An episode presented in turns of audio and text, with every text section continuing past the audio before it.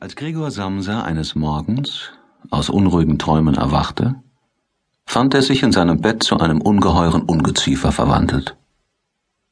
Er lag auf seinem panzerartig harten Rücken und sah, wenn er den Kopf ein wenig hob, seinen gewölbten, braunen, von bogenförmigen Versteifungen geteilten Bauch, auf dessen Höhe sich die Bettdecke, zum gänzlichen Niedergleiten bereit, kaum noch erhalten konnte.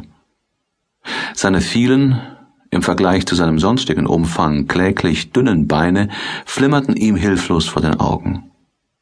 Was ist mit mir geschehen? dachte er. Es war kein Traum. Sein Zimmer, ein richtiges, nur etwas zu kleines Menschenzimmer, lag ruhig zwischen den vier wohlbekannten Wänden. Über dem Tisch, auf dem eine auseinandergepackte Musterkollektion von Tuchwaren ausgebreitet war, Samsa war Reisender, hing das Bild, das er vor kurzem aus einer illustrierten Zeitschrift ausgeschnitten und in einem hübschen, vergoldeten Rahmen untergebracht hatte. Es stellte eine Dame dar, die, mit einem Pelzhut und einer Pelzboa versehen, aufrecht dasaß und einen schweren Pelzmuff, in dem ihr ganzer Unterarm verschwunden war, dem Beschauer entgegenhob. Gregors Blick richtete sich dann zum Fenster und das trübe Wetter, man hörte Regentropfen auf das Fensterblech aufschlagen, machte ihn ganz melancholisch. Wie wäre es, wenn ich noch ein wenig weiter schliefe und alle Narrheiten vergäße, dachte er.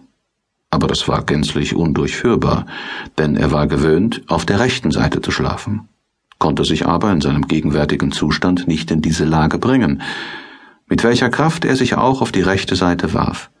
Immer wieder schaukelte er in die Rückenlage zurück. Er versuchte es wohl hundertmal, schloss die Augen, um die zappelnden Beine nicht sehen zu müssen, und ließ erst ab, als er in der Seite einen noch nie gefühlten, leichten, dumpfen Schmerz zu fühlen begann. Ach Gott, dachte er, was für einen anstrengenden Beruf habe ich gewählt.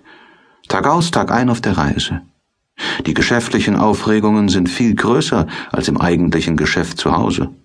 Und außerdem ist mir noch diese Plage des Reisens auferlegt, die Sorgen um die Zuganschlüsse, das unregelmäßige, schlechte Essen, ein immer wechselnder, nie andauernder, nie herzlich werdender menschlicher Verkehr.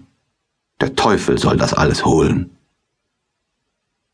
Er fühlte ein leichtes Jucken oben auf dem Bauch schob sich auf dem Rücken langsam näher zum Bettpfosten, um den Kopf besser heben zu können, fand die juckende Stelle, die mit lauter kleinen weißen Pünktchen besetzt war, die er nicht zu beurteilen verstand, und wollte mit einem Bein die Stelle betasten, zog es aber gleich zurück, denn bei der Berührung umwehten ihn Kälteschauer. Er glitt wieder in seine frühere Lage zurück.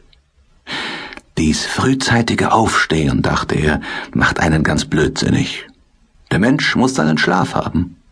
Andere Reisende leben wie Haremsfrauen. Wenn ich zum Beispiel im Laufe des Vormittags ins Gasthaus zurückgehe, um die erlangten Aufträge zu überschreiben, sitzen diese Herren erst beim Frühstück. Das sollte ich bei meinem Chef versuchen. Ich würde auf der Stelle hinausfliegen. Wer weiß übrigens, ob das nicht sehr gut für mich wäre. Wenn ich mich nicht wegen meiner Eltern zurückhielte, ich hätte längst gekündigt. Ich wäre vor den Chef hingetreten und hätte ihm meine Meinung von Grund des Herzens ausgesagt. Vom Pult hätte er fallen müssen. Es ist doch eine sonderbare Art, sich auf das Pult zu setzen und von der Höhe herab mit dem Angestellten zu reden, der überdies wegen der Schwerhörigkeit des Chefs ganz nah herantreten muss. Nun, die Hoffnung ist noch nicht gänzlich aufgegeben. Habe ich einmal das Geld beisammen, um die Schuld der Eltern an ihn abzuzahlen, es dürfte noch fünf bis sechs Jahre dauern, mache ich die Sache unbedingt. Dann wird der große Schritt gemacht. Vorläufig allerdings muss ich aufstehen, denn mein Zug fährt um fünf. Und er sah zur Weckuhr hinüber, die auf dem Kasten tickte. Himmlischer Vater, dachte er. Es war halb sieben Uhr, und die Zeiger gingen ruhig vorwärts. Es war sogar halb vorüber. Es näherte sich schon drei Viertel. Sollte der Wecker nicht geläutet haben? Man sah vom Bett aus, dass er auf vier Uhr richtig ein